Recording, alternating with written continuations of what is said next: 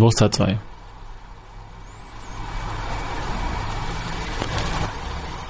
Alles hat ein Ende, nur die Wurst hat zwei. Oder Martin? Ich habe auch zwei Enden, meinst du? Oder ist das eine Frage an mich? ich bin verwirrt. Hi, Torben. Ein wunderschön. Das, äh, ich habe auf jeden Fall einen Anfang und wie das Ende aussieht, das wird noch definiert, würde ich mal sagen. Das kann man jedem selber überlassen, ne? Aber tatsächlich äh, sind wir ja Anfang und Ende. Mein Kotze-Mietverhältnis, also mein Mietverhältnis mit meiner Kotze-Mieterin, ist beendet, ja. Oha. Und ähm, ist auch raus. Und die Wohnung sieht besser aus als erwartet, ja. Und ähm, das ist das Ende. Und ein Anfang, ich sitze in meiner neuen Wohnung. Wie man hinten mir sieht, ist das alles nicht aufgeräumt bisher. Ähm, aber ich sitze hier und schaue über das wunderschöne Frankfurt in meiner neuen Wohnung direkt am Main. Traumhaft. Also wenn das kein Anfang ist. Sehr schön. Aber darum geht's heute nicht, oder? Darum geht's nicht, aber es geht von, es geht um das Thema von Anfang bis Ende.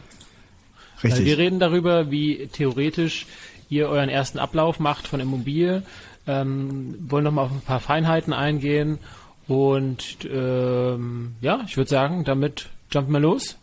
Jingeln wir mal rein.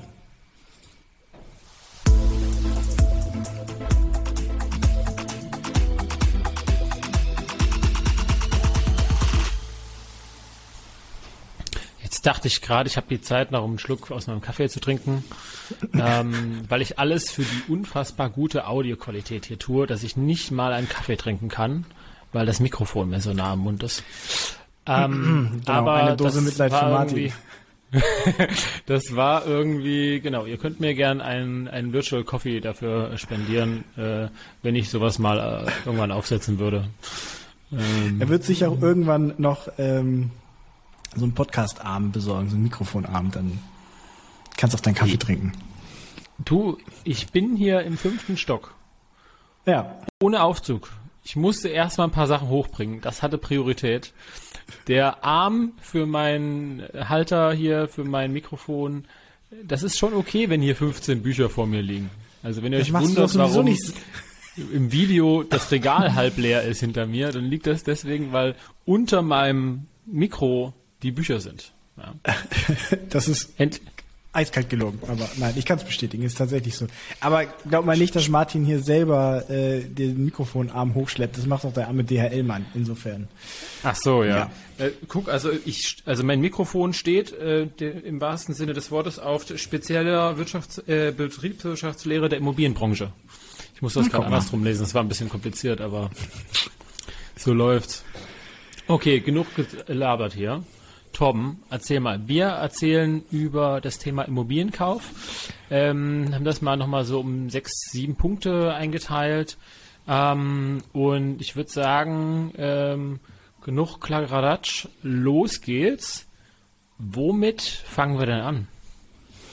Genau. Also wenn du anfängst mit dem Thema Immobilien und dir überlegst, deine erste Wohnung zu kaufen, ähm, da kommt, ich selber hatte das damals auch immer die Frage gestellt, äh, wie lange dauert das denn? Was sind denn so die einzelnen Schritte während des Prozesses? Ne? Was, was passiert denn da eigentlich von, ich setze mir jetzt in den Kopf, ich möchte eine Immobilie kaufen, bis hin zu, ich habe einen Mieter, der mir eine Miete überweist. Das ist ja jetzt nicht etwas, was in vier Wochen passiert, sondern das dauert ja ein bisschen. Und da wollten wir heute mal die einzelnen Schritte aus, ja, mal, mal durchgehen, mal schauen, mh, was vielleicht auch so Feinheiten sind, was die Leute da noch nicht wissen, was du als Zuhörer vielleicht interessant findest. Und ganz klar, Schritt Nummer eins ist, dass du dir eine Strategie erarbeitest. Also, du solltest wissen, mit welchem Ziel kaufst du eigentlich Immobilien? Ja, weil das Ziel definiert im Endeffekt deine Strategie.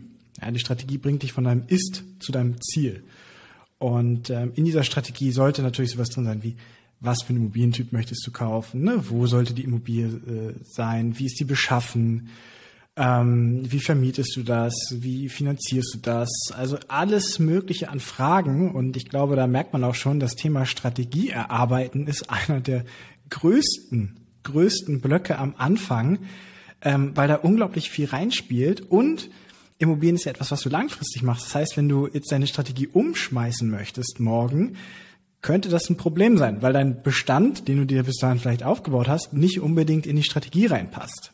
Ja, ähm, ich wiederhole gerne, meine Strategie war damals immer Altersvorsorge. Es sind keine Cashflow-Objekte gewesen. Hätte ich jetzt nach einem Jahr gesagt, nee, ich möchte jetzt auf Cashflow umsteigen, hätte ich ein ganz schönes Problem gehabt, die bestehende Immobilie darauf hinzutrimmen. Da hätten mir nur Sondervermietungsmodelle irgendwie wären mir da eingefallen. Und insofern ist das schon ganz wichtig, äh, auch was das Thema Finanzierungsstruktur angeht. Wie lang finanzierst du die? Welche Finanzierungsmodelle nimmst du? Wie hoch finanzierst du die? Das sind alles Fragen, die du dir am Anfang stellen solltest, ähm, damit du danach dann halt äh, auch handlungsfähig bist. Also halten wir konkret fest, ähm, während der Strategiephase, äh, wo, ähm, äh, wie, ja, also wie, wie willst du finanzieren, aber auch wie willst du vermieten, ja, wie willst, wie viel willst du damit zu tun haben, ähm, wie viel Eigenkapital, was haben wir noch für Fragen? Ähm, was du im Endeffekt kaufen Ziel, möchtest. Ja, genau was du kaufen möchtest. Ähm, genau. Die Fragen sollten auf jeden Fall beantwortet sein oder zumindest so schon mal umrissen worden sein. Ne? Es kann ja genau. auch sein, dass es entweder du kaufst jetzt hier oder da, das geht ja auch, aber zumindest, dass du dir dazu Gedanken gemacht hast. Denn äh, Torben hat völlig recht, es ist immer wieder das Thema, dass Leute mit einem Immobilie ankommen und sagen, ah ja, hier habe ich gesucht, bla bla bla bla bla. Und dann stellt man fest, ja, du hast gar nicht genug Eigenkapital dafür. Ne, also es ist, das ist das klassische Thema und deswegen ist diese ähm, ist dieser Anfang so wichtig. Und da äh, wie immer unser Thema Netzwerk. Ne? Vernetz dich mit Leuten, red mit Leuten, ähm, melde dich auch gerne bei uns über unser Instagram, ähm, entweder bei mir oder beim Torben direkt und ähm, melde dich mit äh, deinem, deinem Anliegen und dann können wir gucken, ob wir da irgendeine Lösung finden können oder ob wir dich vielleicht irgendwo weiterempfehlen können. Aber nutze die Zeit. Ähm, ich habe das zum Beispiel Anfang dieses Jahres auch gemacht und wir haben das auch gemacht für den Podcast. Nimm, mach eine Breakout-Session für, nur für dich. Gedanken, strukturier das, was du willst, wie, was. Und dann mach auch so ein, so ein Check, ist das überhaupt möglich, ja. Also ähm, ich habe jetzt mit jemandem gesprochen, der wollte in Berlin eine Wohnung kaufen für 10.000 Euro Eigenkapital. Und da muss man natürlich sagen, okay, äh, kann man natürlich versuchen, aber du willst das ja auch umsetzen. Also musst du dann natürlich die Strategie auch matchen mit der Reality und sagen, okay, was ist denn wirklich möglich, ja. Genau. Ja, dann gehen wir auch eigentlich schon äh, zu Schritt zwei ja, genug gebrainstormt, genug äh, Ideen. Ähm, Schritt zwei, Finanzierung sicherstellen. Was verstehst du darunter, Torben, und wie würdest du das angehen? Genau, also ich glaube, wenn du dir erstmal persönlich deine Strategie zusammengelegt hast, also du weißt, was du wie kaufen möchtest, du dann wirklich einen Plan hast, du weißt auch, was das kapitalmäßig für dich bedeutet und das auch mit der Realität einmal verprobt hast, um zu schauen, ob das überhaupt so funktioniert, wie das ist, ähm, ist der nächste Schritt auf jeden Fall, dass du auch die Finanzierbarkeit sicherstellst. Also klar, jeder von uns, der Immobilien kauft, kauft das wegen dem Kredithebel oder mit einem Kredithebel und eben nicht aus 100% eigenem Geld. Ganz klar. Ähm, das heißt, du brauchst oder bist angewiesen auf Geld von einer anderen Person, in diesem Fall eine Bank. Und äh, wenn die dir das kein Geld dafür gibt, dann hast du, kannst du so viele Angebote machen und dann kann deine Strategie noch so schön aussehen, dann ähm, ja, passt das alles nicht. Und deswegen ist für mich der zweite Schritt mit der Strategie äh, und vielleicht sogar schon einem Beispielobjekt, was du schon recherchiert hast, ähm, mal zur Hausbank zu gehen. Ich sage auch ganz bewusst Hausbank, weil bei der Hausbank, die kennen eigentlich deine Bonität am besten. Ja, wenn du das erste Objekt machst, ähm, dann ist niemand wird da, also bei der Hausbank wirst du vermutlich die besten Konditionen bekommen. Ist es einfach so. Die kennen dich am längsten, die kennen deine Zahlungsverhältnisse, die kennen deine Angestelltenverhältnisse und so weiter. Ähm, die, die, wissen das in der Regel am besten. Ähm, alternativ kann man natürlich auch zu einem Vermittler gehen.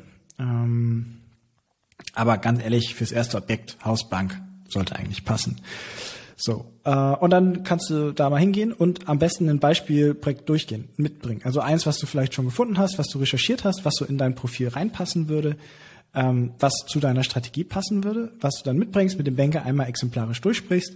Du musst ihm auch gar nicht sagen, dass es nur exemplarisch ist, sondern ähm, einfach, dass der auch ein bisschen weiß, okay, der weiß, wovon er redet, der hat sich Gedanken gemacht. Und ähm, dann äh, fragst du den mal konkret, was für Konditionen man für so ein Objekt ähm, bekommen könnte. Und dann kannst du das wiederum in deine Strategie, in deine Planung einführen. Denn auch aktuell muss man sagen, ähm, sind die Banken sehr konservativ. Ja, die sind im, also die sind halt jetzt seit einem Dreivierteljahr dabei, ihre Pferdchen auch ein bisschen zusammenzuhalten und äh, nicht jetzt groß am Geld rausschmeißen. Und äh, deswegen ist das Thema Finanzierung auf jeden Fall nochmal äh, wichtiger geworden. Und auch, wenn es irgendwann mal bei mehr als nur einem Objekt bleiben soll, auch irgendwann das Bottleneck. Ganz klar. Also bei jedem Investor, den du fragst, da ist irgendwann einfach die Finanzierung der Engpass. Also ansonsten würde man ja kaufen wie nichts Gutes. Ähm, und das ist so der Schritt zwei. Ja. Vielleicht nochmal ganz kurz zu den Unterlagen, die man selber haben sollte, nutzen sollte. Ähm, ich würde auch immer noch, also du hast gesagt, Hausbank stimme ich zu, aber ich würde auch immer noch zu einer zweiten Instanz gehen, weil es kann sein, dass ihr eine Hausbank habt, die sehr restriktiv gerade mit seinem, ihrem Geld ist oder was auch immer. Und also die Bank gibt's auch oft nicht, sondern es gibt immer den Berater vor dir. Das heißt, äh, es kann sein, dass der Berater vor dir, der hat richtig viel zu tun und er hat keine Lust und genauso reagiert er dann auf deine Anfrage.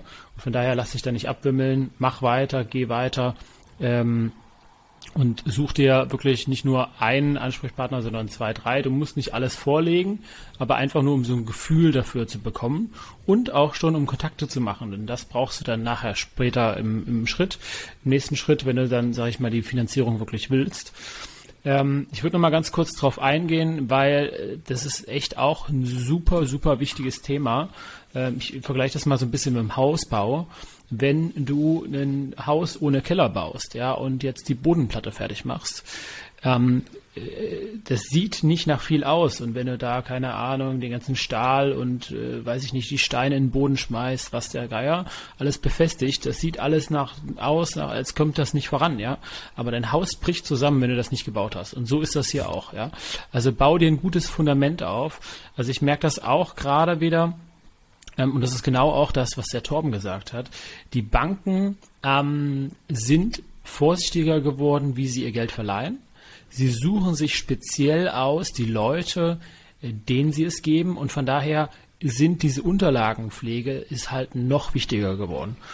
Und ähm, das ist auch was, das kannst du dir online einfach rausziehen, Selbstauskunft online, ähm, äh, äh, einfach mal mit deinen Daten füllen, zum Termin schon mitbringen. Ja, äh, kannst deinen Arbeitsvertrag äh, auch einscannen, kannst, wenn du willst, sogar deinen Mietvertrag einscannen, deinen Personalausweis, ja.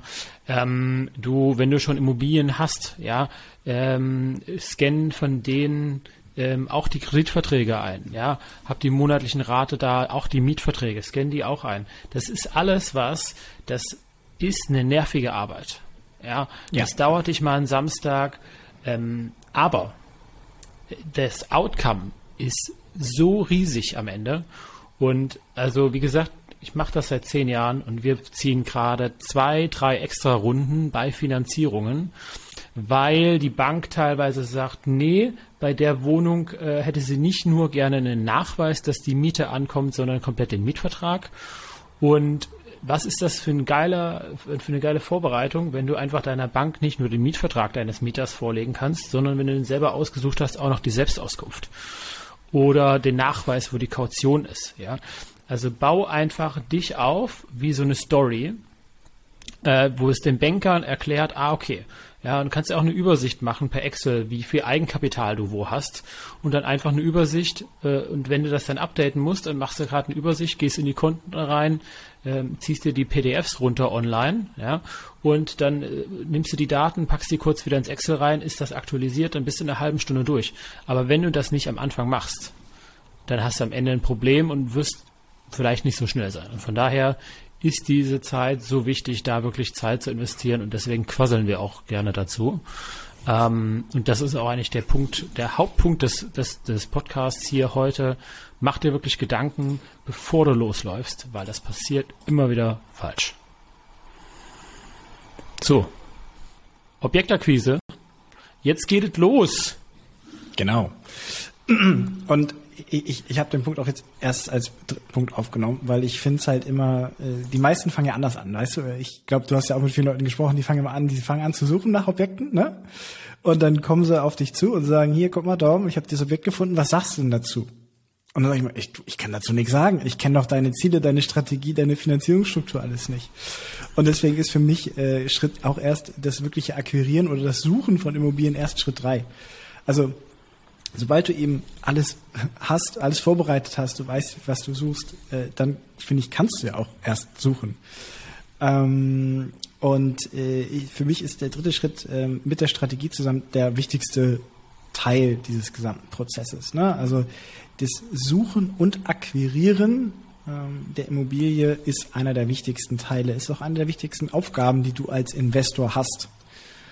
Ähm, Verwaltung und der ganze Bums, das ist alles äh, nachgelagert. Ne? Aber dieser Punkt ist halt unglaublich wichtig. Ähm, und ja, mit deinem Suchprofil gehst du an den Markt, ähm, guckst, äh, in der Regel wird dein erstes Objekt online sein, ne? wirst du on-market on, bekommen, äh, vermutlich auch mit Makler. Ähm, ist aber auch alles gar nicht so dramatisch. Es kommt halt darauf an, was in deiner Strategie steht, ja, was in deiner Akquisestrategie steht und wie du das Ding äh, akquirieren möchtest. Ähm, und ich sag mal so, Schritt eins und Schritt zwei dauern, ich sag mal ganz ehrlich, zwei, drei Wochen. Da brauchst du jetzt nicht Ewigkeiten für. Schritt drei, dieses Akquirieren, das ist der Teil, der sich jetzt schon mal zieht. Ja? Also wenn du, sag ich mal, im ersten Monat deine ersten beiden Schritte gemacht hast, dann bist du jetzt hier, ich schätze mal, zwei Monate dabei, äh, Objekte überhaupt zu suchen. Ne? Weil du ja auch erstmal ein Gefühl für den Markt kennen äh, brauchst. Das heißt, du stürzt dich ja nicht auf das erste Objekt, was du siehst, sondern beobachtest ja auch ein bisschen den Markt. Ne? Du schaust, okay, welche Kaufpreisniveaus sind gerade am Markt. In der jetzigen Phase ist es sogar so, dass du inzwischen Objekte siehst, die wieder auf den Markt kommen für einen anderen Preis. Ja, und das alles mit beobachten kannst und dann da vielleicht mal reinstoßen kannst. Ähm, und deswegen würde ich jetzt mal schätzen, dieser Objektakquirieren-Teil, der dauert zwei bis drei Monate, ne, wo du einfach enger am Markt bist, ähm, wo du Besichtigungen machst, vor Ort bist, ähm, dann auch mal das ein oder andere Angebot abgibst. Ja? Ähm, zu dem Thema Angebot abgeben, da haben wir ja schon äh, viel auch in unserer Maklerfolge äh, gesprochen. Hör da gerne mal rein, ähm, äh, wenn du da Näheres zu wissen möchtest. Ja, und für mich endet quasi dieser dritte Schritt damit, dass du äh, bei einem Objekt, was für dich in deine Strategie passt, was du finanziert bekommst, ähm, ein Angebot abgibst in einer Kaufpreishöhe, die dir eben gefällt. Ja, also ich würde da auch nur noch mal sagen, es ist eigentlich genauso, wie du sagst, ne? Schritt eins und zwei Strategie erarbeiten, Finanzierung sicherstellen. Das ist so, du setzt dich mal hin und dann ist das mal erledigt. Ja, das lässt sich recht einfach planen. Ja. ja. Ähm, nimmst du dir da einen Freitag frei, nimmst den Samstag frei, blockst du die Zeit mal, setzt du dich hin, scannst deine Unterlagen ein, Fleißarbeit, dann machst du einen Banktermin, zack, fertig. Also wie du selber sagst, recht schnell. Ähm, Objektakquise, so und jetzt kommt es halt drauf an. Das, also andersrum, viele Leute verlieren sich bei der Objekt Objektakquise oder kaufen dann einfach irgendwas. Warum? Weil sie Punkt 1 und Punkt 2 nicht beachtet haben. Ja? Ähm, oder sie sind dann in der Objektakquise und ziehen da nicht durch. Und deswegen ist für mich dieses Thema Strategie nochmal ganz wichtig und deswegen haben wir das auch in jeder Podcast-Folge drin. Ähm, und eigentlich kommt auch das Ergebnis bei allen gleich raus. Was ist dein Warum? Ja, warum willst du das wirklich durchziehen? Also äh, ich mache das auch gern, für, visualisiere dir das gern, ja, dass du dir einen Urlaub leisten kannst oder Zeit mit der Familie oder was auch immer. Ähm, warum, warum willst du das machen? Und wenn du dann in diesem Thema bist, Objekt akquirieren, ähm, setz dir klare Targets. Setz dir ein klares Target. Du willst jeden Tag, ich sag mal, 30 Objekte anschauen. Äh, du willst jede Woche ein Objekt besichtigen. Du willst das und das, das machen. Ich habe das irgendwo gelesen. Ähm, Objekte, also Immobilien ankaufen, ist Mathematik. Ja? Also ja. du wirst keinen geilen Deal ankaufen, weil du ein Objekt besichtigst und äh, weil das der Deal ist. Also dann musst du ja. jemanden haben, der das dir empfiehlt oder sonst was. Das klappt nicht. Ja, wenn du dich darauf einstellst, dass du 30, 40 Besichtigungen hast, bis du ein Objekt besichtigst, dann wird es wahrscheinlich gar nicht so lange dauern. Aber dann ist die ganze Einstellung eine andere. Ja, und deswegen mach diese Zeit, wo du sagst, okay, du willst jetzt ein Objekt akquirieren, mach das wirklich, setz dir einen Plan auf, okay, ich habe jetzt hier sechs Monate, in der Zeit will ich das und das erreichen. Mach dir ein Board an die Wand, wo du Striche führst, ja.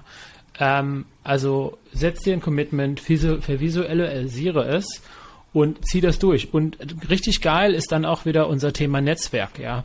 Hast du jemanden, der auch das gerade macht, ja, dann such dir jemanden, der dich ein bisschen trickst und ein bisschen hier sagt, Ende der Woche, hast es gemacht, hast es durchgezogen. Denn klar, es geht einem mal auf den Sack, den Makler anzurufen dann nochmal hinterher zu telefonieren und so weiter und so fort. Und ähm, aber hier äh, entsteht der Wert, ja, wenn du jetzt eben nicht das, das Objekt für 100.000 einkaufst, sondern eben 20.000 Euro günstiger.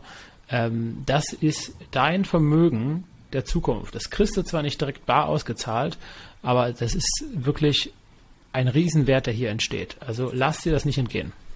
Ich, ich würde da noch so gerne hinzufügen. Ähm, ich, ich würde eher das Thema Angebote abgeben als eine Zielgröße setzen. Weil wenn du ein Angebot abgibst, dann ist das ja für einen Preis, den du für dich schon festgelegt hast, dass der gut ist. Und wenn du im Endeffekt eine Immobilie findest und der, äh, du findest, äh, du, selbst wenn der, dein Angebotspreis weit davon abweicht, was das Ding aktuell im Exposépreis hat, ja, ähm, dann ist das ja immer noch kein Problem. Wir haben da ausführlich drüber gesprochen, ja, wie man das argumentieren kann. Ähm, aber was ich halt sage, ist, wenn du ein Angebot abgibst, dann ist das ja eine ernsthafte Intention, dieses Objekt zu kaufen. Und das ist wirklich etwas. Dann hast du dich diesen kompletten Prozess durchgegangen, hast ihn einmal angeguckt, so, ähm, und ja, äh, gibst dann eben Angebot ab. Also wenn du sagst, du möchtest äh, in diesem Monat fünf Angebote abgeben, ja, dann hast du im Endeffekt fünf konkrete Chancen, wo dir jemand sagen kann, jo, das passt, let's go. So. Also für mich ist das die ultimative äh, Zielgröße. Okay, ja, ja, finde ich auch, also ähm, ja, finde ich auch gut. Also ich, glaube, welche, also ich glaube, die Summe macht's, ne? Also wenn du halt fünf Angebote abgibst und aber auch nur fünf Objekte insgesamt besichtigst, ja, ist halt auch nicht so sinnvoll und auch nur fünf Objekte online prüfst, um das mal so zu sagen, weißt du, äh, kannst du natürlich machen. Ich finde das ganz interessant. Ein Bekannter von uns, äh, der hat jetzt äh, jeden Tag irgendwie 20 bis 30 Makler angeschrieben online und hat gesagt, hallo, ja, cooles Objekt, was Sie da haben. Genau sowas suche ich. Ich bin gut ähm, zu finanzieren, ich habe einen guten Job, ich habe Eigenkapital. Allerdings, Sie wissen ja, der Markt hat sich geändert. Das Angebot von mir wäre deutlich unter dem Marktpreis. Ähm, wie sehen Sie das? wenn das möglich ist, deutlich unter dem Kaufpreis ähm, sich zu einigen, melden Sie sich gern wieder. Und ich finde, das ist eine total smarte und interessante Angehensweise, weil du gehst halt einfach über die Zahlen. Ja? Klar, kommt drauf an, wie sich einer darauf reagiert, aber der hat seine Anfrage, hat er innerhalb einer Minute verschickt. Ja? Innerhalb einer Minute hat er seine Anfragen verschickt. Und wenn er 20, 30 am Tag macht, also bestimmt ein Drittel der Makler wird sich denken, ah, ja, ich will meine Provision schnell haben, mal gucken, dass ich den Preis drücken kann. Ja? Und ähm, von daher, egal welchen Weg ihr wählt, erst eine Besichtigung, dann ein Kaufpreisangebot abgegeben oder andersrum, was natürlich auch schlecht aufstoßen kann, sind wir ganz ehrlich, ähm, geht euren Weg, legt eure Strategie fest und machen. Genau. Schritt 4. Jetzt kommt die Tinte aufs Papier. Die Finanzierung und der Kaufvertrag wird unterschrieben. Was haben wir dazu, Tom? Genau, also am besten ist es ja, ne, du das Objekt akquirieren endet für mich, indem du sagst, du gibst ein Angebot ab, weil ab zu dem Zeitpunkt ne, gibst du den größten Teil des Prozesses dann außer Hand. Und das Schönste, was natürlich passieren kann, ist, dass äh, du die Antwort bekommst, yo, für den Preis machen wir das. Ja, also ich hatte diesen Moment jetzt mehrmals äh, in meinem Leben zum Glück und äh, muss sagen, das war jedes Mal wieder richtig geil. Ich glaube, das eine Mal hatte ich erzählt, da war es auf der Weihnachtsfeier von der Firma. Da hatte ich abends dann die E-Mail bekommen von dem Verkäufer, der gesagt hat, yo, wir legen zwar nochmal 5000 Euro drauf, aber das war scheißegal. Ähm, und äh, danach geht's dann weiter. Also ich sag mal, wir sind jetzt ungefähr drei bis vier Monate in diesem Prozess drin ähm, du wirst nicht sofort am nächsten Tag einen Kaufvertrag unterschreiben. Das ist erwartet auch keiner. Ja, also wichtig ist immer diese Angebotsphase. Und wenn dann die Zusage kommt für ein Angebot, dann wird in der Regel ein Termin für einen äh, Kaufvertrag avisiert. Ich sag mal in der Regel zwischen zwei bis drei Wochen.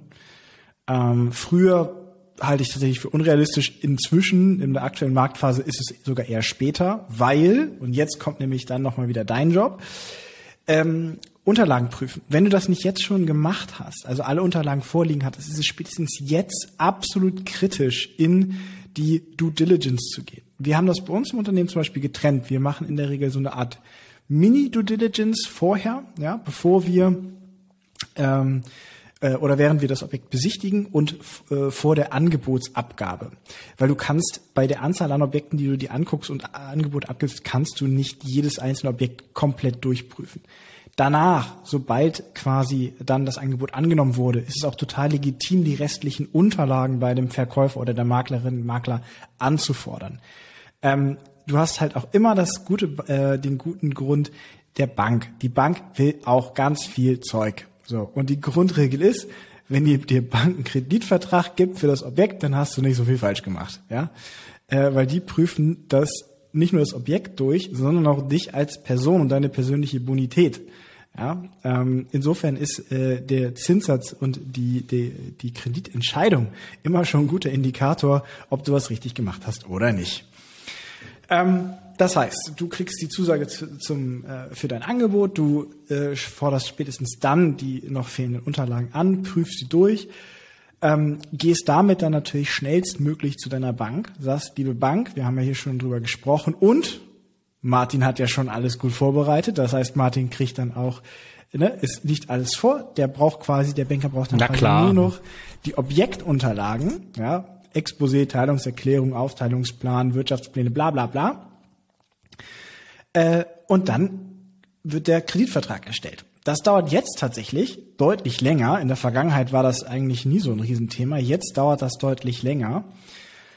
Ähm, aber, und das ist auch wichtig für einen Staat, du solltest erst einen Kaufvertrag unterschreiben, wenn du einen Kreditvertrag unterschrieben hast. Ne? Ganz klar, ähm, ich habe das bei meinen letzten Objekten andersrum gemacht, aber das war auch, weil ich da das Thema Finanzierung nicht so die Rolle gespielt hat.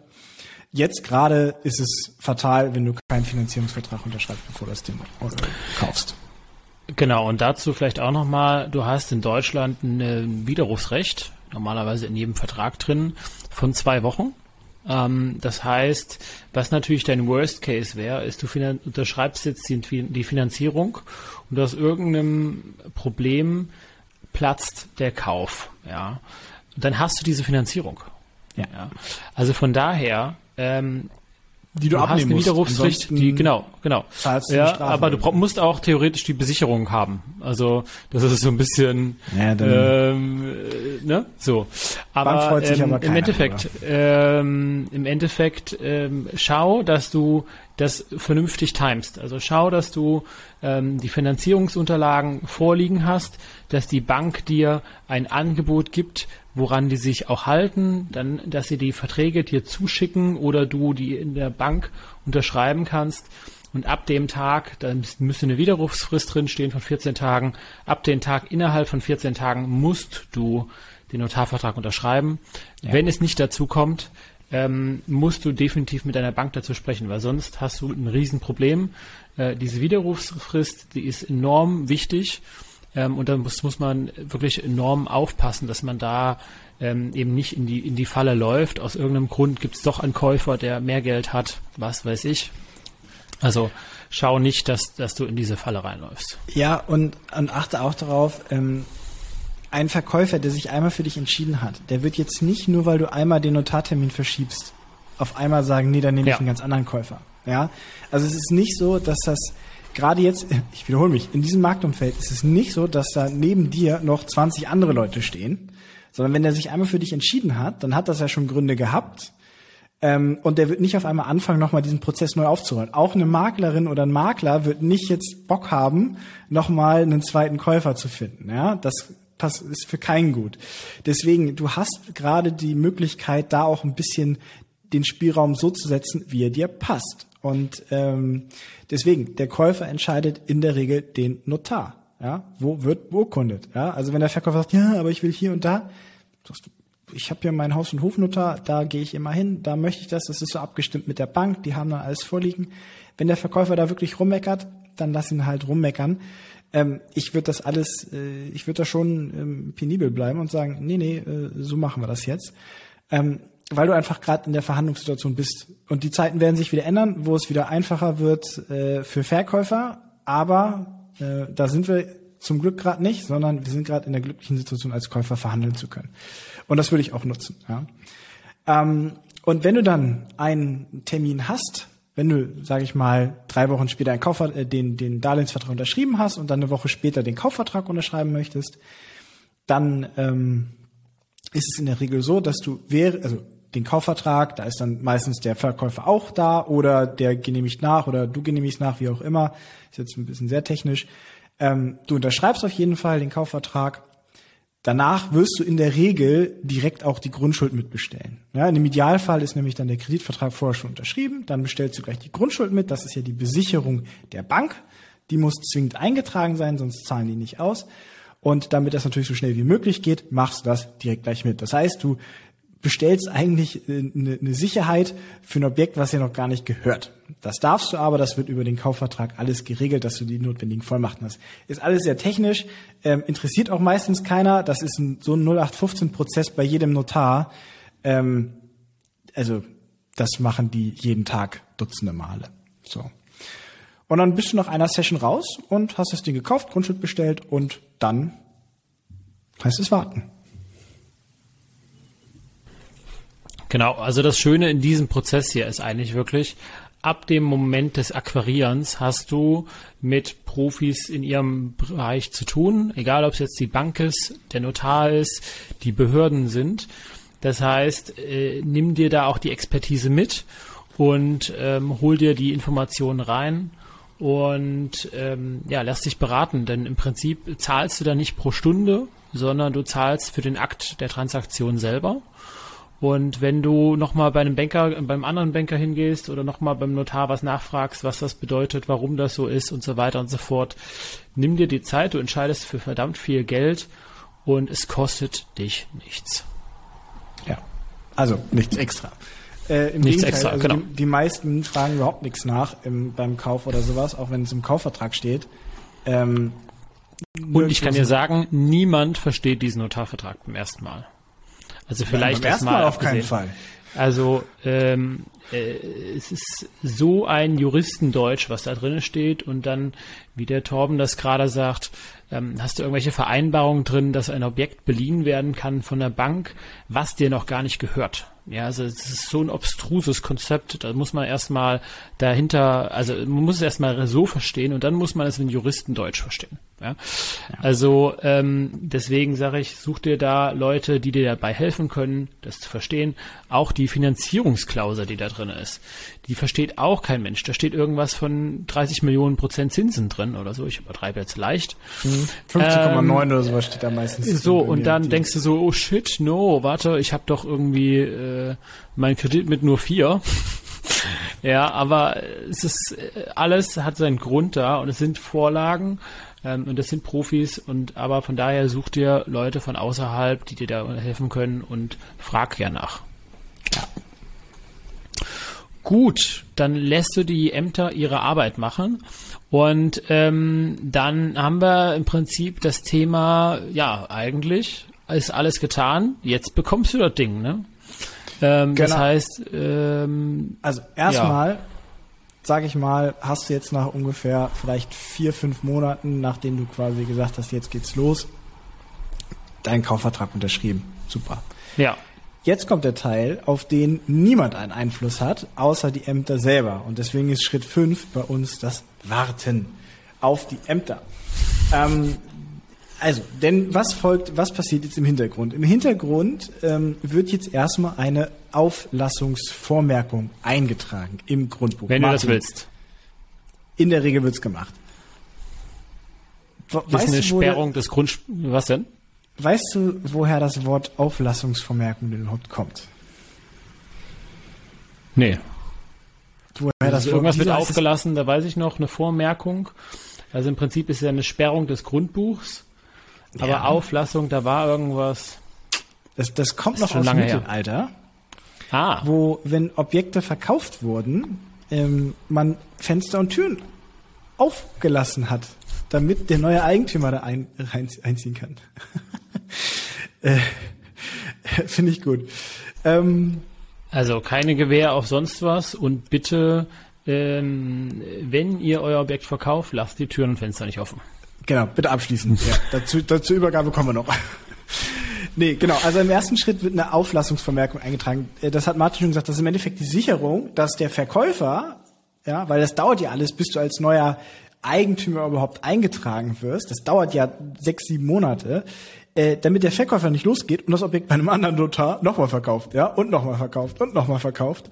Ähm, das wäre natürlich doof. Deswegen äh, wird diese Auflassungsvermerkung eingetragen. Ähm, das geht auch relativ schnell. Da wird dann signalisiert, da steht dann im äh, Grundbuch drin, Achtung, ihr Käufer, es wird ein Kaufvertrag geschlossen. Ähm, und äh, jetzt geht der Prozess weiter. Parallel wird die Grundschuld eingetragen. Ja. Und dazu kommen wir auch gleich noch, wenn es zum Thema Auszahlung geht, denn diese Prozesse laufen parallel, äh, aber enden nicht unbedingt zeitgleich. Das heißt, es kann zu einer Situation kommen, wo, das ist jetzt der nächste Schritt, die sogenannte Fälligkeitsmitteilung kommt. Das heißt, der Notar hat alles ihm an notwendigen Informationen vorliegen, um zu sagen, so, alles, die Ämter haben ihren Job gemacht, äh, die Auflassung ist drin, alle Voraussetzungen sind erfüllt, dass der neue Eigentümer ähm, Eigentümer werden kann. So. Dieser ganze Prozess von, du hast den Kaufvertrag unterschrieben, bis du kriegst die Fähigkeitsmitteilung, dauert circa zwei bis drei Monate. Und in der Zeit kannst du halt nichts machen. Das ist wirklich die Phase, wo ich immer gedacht habe, oh, so ein Scheiß. Weil du bist richtig intensiv dran am Markt, ja, in den ersten Wochen und Monaten und dann unterschreibst du einen Deal, freust dich und dann passiert erstmal nichts. ähm, so. Genau, dann kommt die Fähigkeitsmitteilung und dann äh, leite ich mal über zu Schritt 6 und das ist dann den Kaufpreis zu zahlen. Das Problem ist nur, wenn das äh, wenn die Grundschuld noch nicht eingetragen ist, also ein Amt länger braucht als das andere zum Beispiel, dann kann es sein, dass äh, die Bank sagt, na, unsere Sicherheit ist ja noch gar nicht im Grundbuch eingetragen, wieso sollen wir denn überhaupt zahlen? So. Das gilt es immer so ein bisschen zu beobachten. Deswegen, ähm, äh, das ist mir jetzt noch nie passiert, dass das wirklich ausschlaggebend war. Ich weiß, bei Nils war das mal so, da kam die Fälligkeit. Ähm, wenn du die Fähigkeitsmitteilung bekommst, hast, bekommst, hast du auch immer noch 14 Tage Zeit. Ja, das heißt, ähm, äh, in der Regel, man kriegt das immer irgendwie gelöst und notfalls äh, bestätigt der Notar dir auch, dass er das beantragt hat und bla bla bla. Ähm, es passt in der Regel. Es ist wirklich nur, wenn ein Amt mal wirklich schläft oder über Weihnachten. Über Weihnachten ist immer Kacke, wenn da die, weil da die einen arbeiten, die anderen arbeiten nicht und dann hast du das, dass es nicht mehr synchron ist. Ähm, ist das nicht generell am Amt so? Dass, das, dass die nicht arbeiten oder dass es nicht Die einen arbeiten, die anderen arbeiten nicht. Nee, hat er nicht äh, gesagt. Hat er nicht gesagt. Ähm, ja, also du kriegst eine Fähigkeitsmitteilung. Ähm, da steht drin, lieber Käufer, gemäß Kaufvertrag. Bitte überweisen bla, bla, bla. Sie, steht da immer. Und dann heißt das, darfst du ja gar nicht. Genau. Finde ich total schwachsinnig.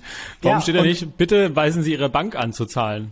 Und auch das ist interessant, denn ähm, ich habe mir einen Kunden in der Schweiz und bei dem ist es zum Beispiel so, da läuft eine, also in Deutschland ist es so, wenn du eine Fähigkeitsmitteilung bekommst, dann steht da drin, bitte überweisen Sie folgendes Geld. Das überweist du natürlich nicht selber, weil die Kohle hast du ja gar nicht auf dem Konto, sondern das wird von, das überweist die Bank direkt von dem Darlehenskonto. In der Regel. So. Ja. Ähm, das heißt, du siehst das Geld nie irgendwie über deine eigenen Konten laufen. In der ähm, Regel. In der, in der, in, genau, in der Schweiz ist das anders. Da kriegst du dann für einen Tag so vorgemerkt den kompletten Darlehensbetrag und der wird dann direkt weiter überwiesen. Da kommst du aber nicht ran in der Zwischenzeit.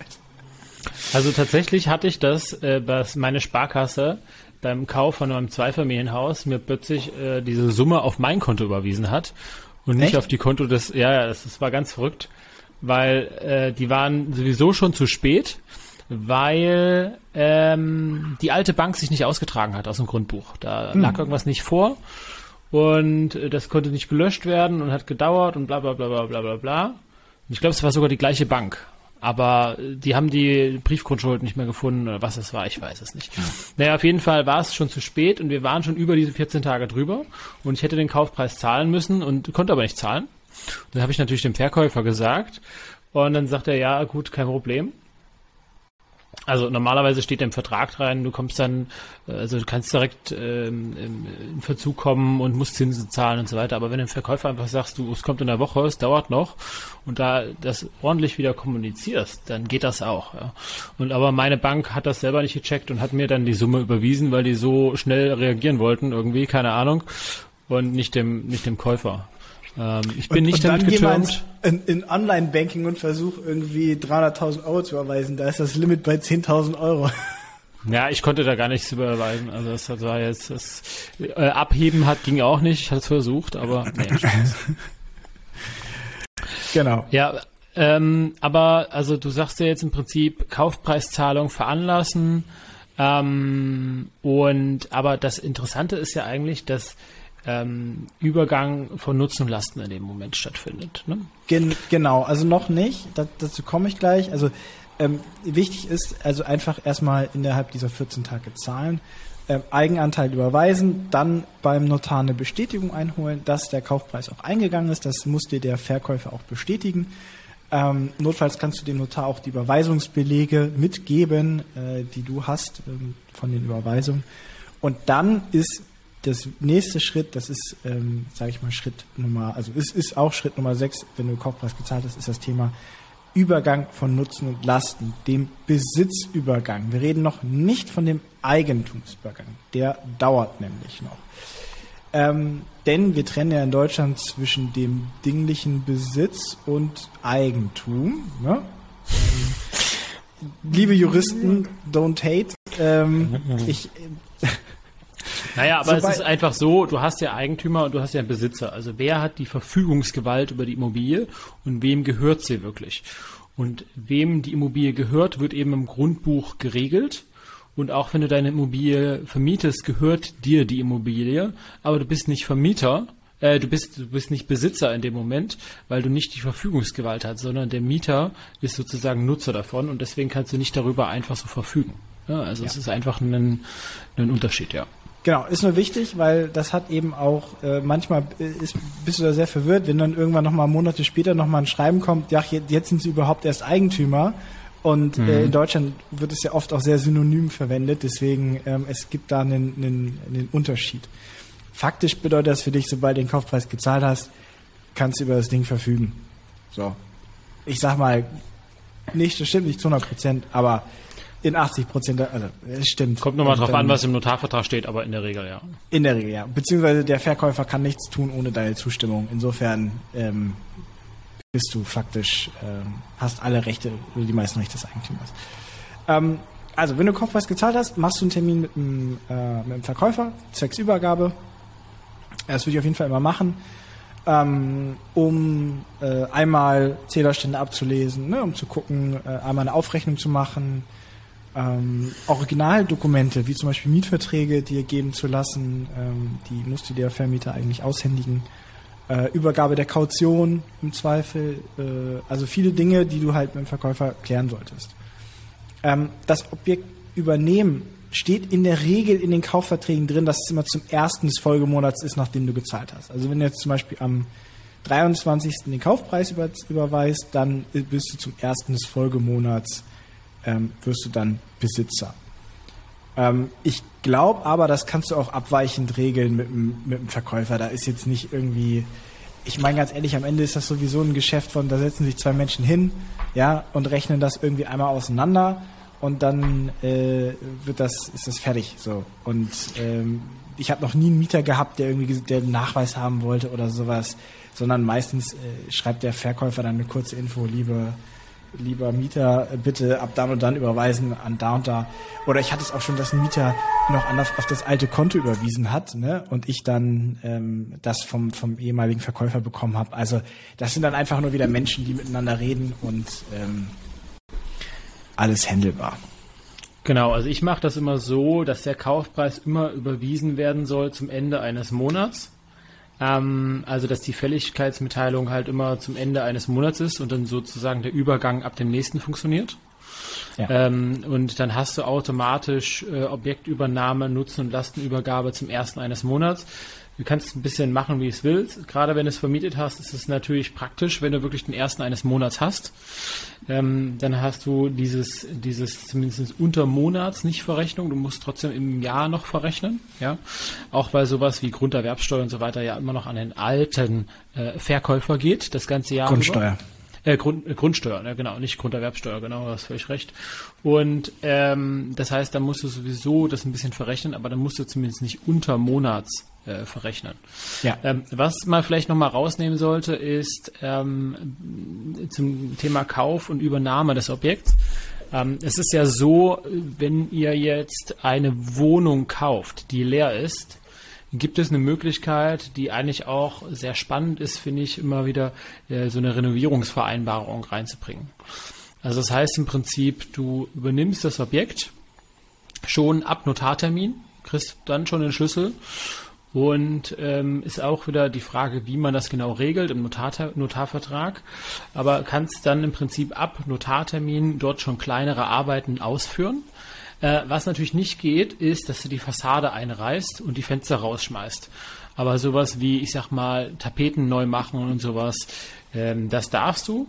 Äh, wie viel du machst, es ist normalerweise auch auf dein Risiko und du hast, äh, wenn der Kauf nicht durchgeht, hast du die Pflicht, das auch wieder sozusagen im ursprünglichen Zustand zu erstellen.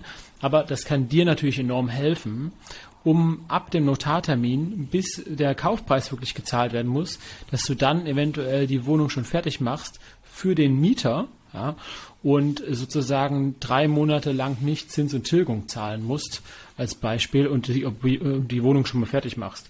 Oder ja. wenn du Fix und Flip machst, in der Zeit das schon mal fertig machst und der ganze Prozess schneller wird. Ne? Ähm, ist auf jeden Fall eine Option. Genau, denn wenn wir jetzt nochmal auf unsere Timeline schauen, zwischen du machst dir das erste Mal Gedanken über das ganze Thema und erarbeitest deine Strategie und deine erste Miete kommt aufs Konto, die du nach der Übergabe des Objektes ja bekommst, würde ich sagen, sind das so im Schnitt sechs, sieben Monate, mal mindestens gerechnet, ne? wahrscheinlich eher sieben. Und wenn du da zwei bis drei Monate von der Timeline runternehmen kannst, weil du eben nicht auf die Ämter alle warten brauchst, dann ist das natürlich für dich eine feine Sache. So, besonders, weil du äh, in Abstimmung mit dem neuen, mit dem alten Eigentümer theoretisch das Objekt sogar wieder vermieten kannst, ne, sofern du die Zustimmung hast. Oder eben bei uns im Fix und Flip ist das elementar, äh, um einfach die Kapitalbindungszeiten zu reduzieren, ne, weil wir schnell mit dem Objekt durch sind, weil wir schneller wieder verkaufen können und beim Verkauf natürlich ähnliche Klauseln drin haben, sodass der, Ver äh, dass der neue Käufer auch wieder schneller rein kann. Ne? Da geht es dann darum, eher die, die Kapitalbindungszeit zu reduzieren. Ähm, Aber der letzte Schritt fehlt noch. Ne? Wohnung übernehmen, Kaufpreis zahlen und aufwerten und optimieren. Nee, der letzte Schritt meine ich in dem Prozess äh, noch, sag ich mal, Hausverwaltung, Mieter so. etc. informieren. Genau, die sage ich mal, das ist meistens ne, die schnellste Sache. Ne? Da äh, an Hausverwaltung kurze E-Mail. Ne? Meistens machen das sogar die Verkäufer. Also ich glaube, bei mir war das auch immer so, dass die Verkäufer dann gesagt haben: Hier, liebe Ver ne, liebe Eigen äh, Mieter, liebe Hausverwaltung, ich habe verkauft zu dem und dem ist der Übergang. Ähm, weil es macht einfach Sinn, ansonsten müsste die Verwaltung sicher nochmal die Bestätigung einholen vom Verkäufer. Ich habe in der Regel auch immer noch ein kleines Infoschreiben gemacht oder ein kurzes Kennenlerngespräch mit den ähm, mit der Hausverwaltung oder den den ähm, den Mietern an kurz. So. Ja. Jetzt aber. Objekt aufwerten und optimieren. Wir haben kurz schon zur Renovierung gesprochen. Ist natürlich einfacher, wenn das Ding leer ist. Wenn das Ding nicht leer ist und da Leute schon seit 30 Jahren drin wohnen. Ähm, ich, mein persönlicher Weg ist da nicht dieser, ich weiß nicht, ich äh, schlag jetzt mal die höchste Miete auf und ich hau jetzt mal hier richtig in den Sack, um meine Rendite zu erhöhen. Ähm, ist natürlich eine persönliche Sache, wie man sowas angehen will. Ähm, ich würde auch da erstmal, gerade wenn man jemanden neu kennenlernt, äh, doppelt schauen, wie man denn auftritt. Ne? Ähm, weil gerade zum Thema Wohnung aufwerten, man kann so viel machen, wenn man einfach nur sich mit den Mietern hinsetzt, im Gespräch darüber spricht und die erzählen dir auch ja sehr viel über die Wohnung und sehr, äh, sehr viel über das Haus, die Probleme und äh, hier kannst du wirklich auch Geld generieren, indem du dich einfach mit denen eine halbe Stunde, Stunde hinsetzt, auch zwei, dreimal. Und dann erzählen die dir vielleicht hier, keine Ahnung, die Haustür quietscht oder das macht oder warum immer, der Kühlschrank ist kaputt, weiß der Geier. Und dann kannst du gezielt aufwerten und äh, das wird dir in Zukunft wieder entgegenkommen, außer es ist ein Mieter, den du sowieso nicht haben willst. Das Gute ist, wir können inzwischen auf andere Folgen referenzieren und ich möchte da gerne Ja. unsere äh, Folge zum Thema Aufwerten, Aufwerten, Aufwerten äh, referenzieren. Und da sind wir einmal im Detail schon mal durchgegangen, was du eigentlich alles machen kannst mit Objekten, ob leer oder ob vermietet, ähm, um die eben aufzuwerten. Das ist so der, der siebte Schritt, ähm, zu schauen, dass du eben jetzt dein deine Wohnung gekauft hast, du wirst ja in deiner Strategie festgelegt haben, wieso du solche Wohnungen kaufst, was du damit machen möchtest. Und deswegen ist äh, die Übernahme des Objektes in der Regel nicht das Ende, sondern einfach nur ein weiterer Anfang von einem äh, anderen Prozess. Und das ist nämlich dann das Aufwerten, Verwalten, Optimieren, der ganze Bums, ähm, gegebenenfalls neu vermieten und so weiter. So, und dann schaut's ja aus, dann, dann kommt es ja drauf an, wie man weitermacht, ne? Ja, das ist relativ einfach. Äh, an alle Programmierer äh, heißt es jetzt, ne, go to one, ja, also zurück zu Schritt eins, ja, weitermachen. Also das ist es halt, der, der, achte Schritt ist es, diesen Prozess zu wiederholen. Ähm, und ich würde auch ganz bewusst sagen, dass man ruhig nach der ersten Immobilie auch nochmal den kompletten äh, Prozess wiederholen sollte, denn die erste Immobilie, und das sagen wir immer wieder, ist eine Lernimmobilie. Ähm, das heißt, du wirst nach dem ersten Objekt eine sehr gute Idee haben, ob das, was du gerade getan hast in den letzten sieben Monaten, ja, sieben, acht Monaten, die du jetzt weiter bist, äh, ob das so zu deiner Strategie passt. Ja, ob das so passt, ob das äh, alles so gelaufen ist, wie du dir das vorstellst, ja, ähm, und deswegen heißt es dann äh, wieder Schritt eins Strategie erarbeiten, in diesem Fall vermutlich verfeinern, anpassen, äh, und dann geht's mit Schritt zwei weiter. Wieder schauen, dass für das nächste Objekt die Finanzierung sicher ist. Jetzt hast du ja gerade wieder wahrscheinlich ein bisschen Kapital verbraten. Ist denn noch genug Kapital für eine weitere Wohnung da? Ähm, vielleicht denkst du auch ein bisschen größer und wie auch immer, hast ein paar Leute kennengelernt, mit denen man was gemeinsam machen kann. Das ist im Endeffekt, deswegen geht es wieder von vorne los. Genau, also der ganze Hintergrund, warum wir diesen Podcast hier machen und warum ähm, wir darüber so viel erzählen, ist ja eben, dass das Thema nicht so einfach ist. Ne? Und gerade wenn ihr, also es gibt sehr viele Leute, die haben irgendwie zur Altersvorsorge eine Wohnung. Und ich finde das persönlich immer ein bisschen unnütz, weil man muss ehrlich sagen, wenn du das einmal alles durch hast, ja, wenn du sowieso schon einen Mieter hast, wenn du dich damit auseinandergesetzt hast, warum machst du das dann nicht mal drei? Ja, gut, es kann natürlich sein, wie der Torben sagt, das Eigenkapital ist weg. Du musst erstmal wieder anderthalb Jahre sparen. Ist eine Option, klar. Ähm, ist jetzt auch nicht so bei uns so, dass wir jeden Monat ein Mehrfamilienhaus kaufen können. Ähm, aber das kann ja auch Teil der Strategie sein. Ja, ich spare jetzt 200 Euro im Monat und dann kaufe ich mir irgendwann eine kleine Eigentumswohnung. Und von daher würde ich auch empfehlen, gerade beim ersten Objekt jetzt nicht, sage ich mal, einen Straßenzug zu kaufen, äh, wenn das komplett in dein Eigenkapital reinpasst, ähm, sondern vielleicht eher vorsichtig anzufangen mit einem Mehrfamilienhaus oder mit einer kleinen Eigentumswohnung um, ähm, sage ich mal, das wirklich auch zu lernen, weil, wie Torben sagt, beim ersten Mal wird es wahrscheinlich nicht ähm, direkt das beste Objekt deines Lebens sein. Nutzt das Learning und fang nochmal neu an. Und oder, ja, du entscheidest, nee, ist es nicht dein Thema. Gut, dann Strategie überarbeiten, das steht wieder auch an eins, und dann irgendwann verkaufen, ist ja auch eine Option. Ne? Ja. Nee. Äh, ich Ja, würde sagen, damit haben wir. Verkaufen ist in- keine Option. Damit haben wir die sieben Monate in ungefähr 50 Minuten runtergebrochen. Ähm, was da es zu beachten gibt. Falls Fragen sind oder sowas, gerne bei Instagram direkt bei einem von uns melden. Und ich würde sagen, wir kommen dann zu den Insights. Martin, möchtest du machen? Ähm, ja, ich wollte noch kurz sagen, also wenn du Instagram erwähnst, wir haben ja gesagt, alles hat einen Anfang, alles hat ein Ende. Wir äh, strukturieren uns gerade mal wieder ein bisschen um und wollen ähm, mehr wieder einen Fokus darauf legen, euch die besten Folgen und die besten ähm, Gäste äh, zu präsentieren. Und deswegen ist unser Fokus in den nächsten Monaten ganz klar darauf, die Folgen besser zu machen. Und wir werden ähm, unseren Auftritt auf Instagram in dem Sinne verändern, dass wir das mehr auf unsere persönlichen Accounts rüberziehen. Also falls ihr unserem Instagram-Account jetzt folgt, Immo Insights, folgt uns doch auch persönlich. Wir würden uns freuen, ähm, wenn ihr dort dann auch mit uns interagiert. Ähm, und wenn ihr Fragen habt, uns da Fragen stellt, gerne auch immer mit Telefonnummer direkt kontaktieren oder E-Mail oder sonst was.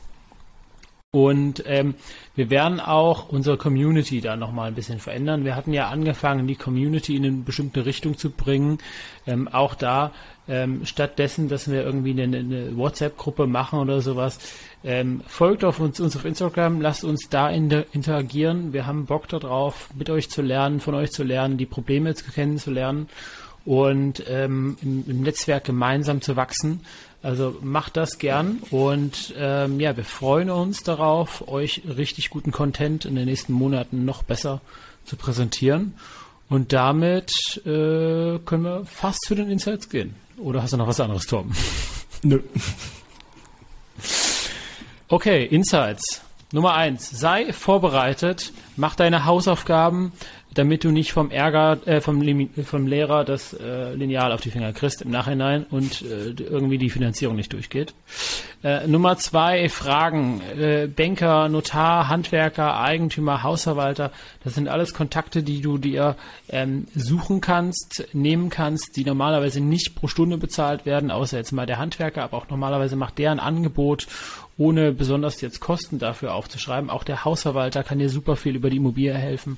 Also frag nach, äh, wenn du was nicht verstehst, geh auch gern zwei, drei Runden, mach dir äh, einen Blocker, ähm, nimm dir Urlaub und nutz die Zeit.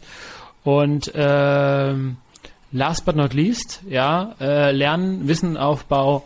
Äh, hört euch auch die anderen Folgen an. Wir hatten schon einiges zum Thema Einkauf, zum, Thema Dokumenten, ähm, zum Thema schnell handeln und ähm, folgt uns auch weiterhin auf unseren Instagram-Profilen und damit ist der letzte Call to Action, neben dass wir noch weiter Objekte suchen, wie ihr ja schon wisst. Torben, Immer. was war's? Genau, denn ähm, wir starten mit unserem eigenen Fix und Flip Blueprint. Das ist ein Coaching-Programm, was wir entworfen haben in den letzten Wochen und Monaten, ähm, wo wir unser Wissen aus den letzten drei Jahren gebündelt ähm, dir anbieten wollen. Und wenn du Lust hast, mit Fix und Flip zu starten in diesem Jahr, wo man jetzt endlich mal gut einkaufen kann, äh, dann schau doch auf meinem Instagram-Profil vorbei. Da ist in der Bio ein Link.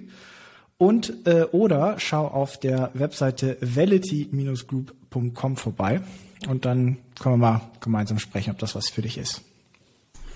Genau, und wenn er sagt Torben wir, dann meint er er und seine Geschäftspartner. Ich bin nicht dabei. Äh, ich habe zwar noch einen Hauptjob. Aber ähm, ja, also falls ihr Interesse habt, meldet euch gern beim Torben. Ähm, wenn ihr jemand anders habt, ähm, der da Interesse rein könntet, meldet, leitet das gern weiter. Und ansonsten, wenn ihr coole Ideen habt für Content, Fragen habt, wie gesagt, meldet euch bei uns. Wir freuen uns darauf, das noch weiter voranzutreiben. Wir haben ein paar Specials geplant. Und ja. damit würde ich sagen. Genau, lasst eine Bewertung da, ganz wichtig. Podcast-Bewertung immer da lassen, da freuen wir uns drüber. Gerne auch einen Kommentar bei Apple Podcasts. Äh, ich glaube, wir wollten auch mal ein paar vorlesen, äh, weil ein, zwei sind ja schon da. Ähm, ah, aber nicht mehr nicht heute. Das ist schon lange noch. wenn ich, genau, wenn ich das nicht vergesse für die nächste Folge, dann schauen wir mal, ob wir vielleicht nächstes Mal eine Folge. Egal. Äh, Martin, es war meine Freude, in unter einer Stunde das alles äh, mit dir machen zu können. Und ganz äh, knapp. Ich würde sagen, dann tschö mit raus. Tschüss.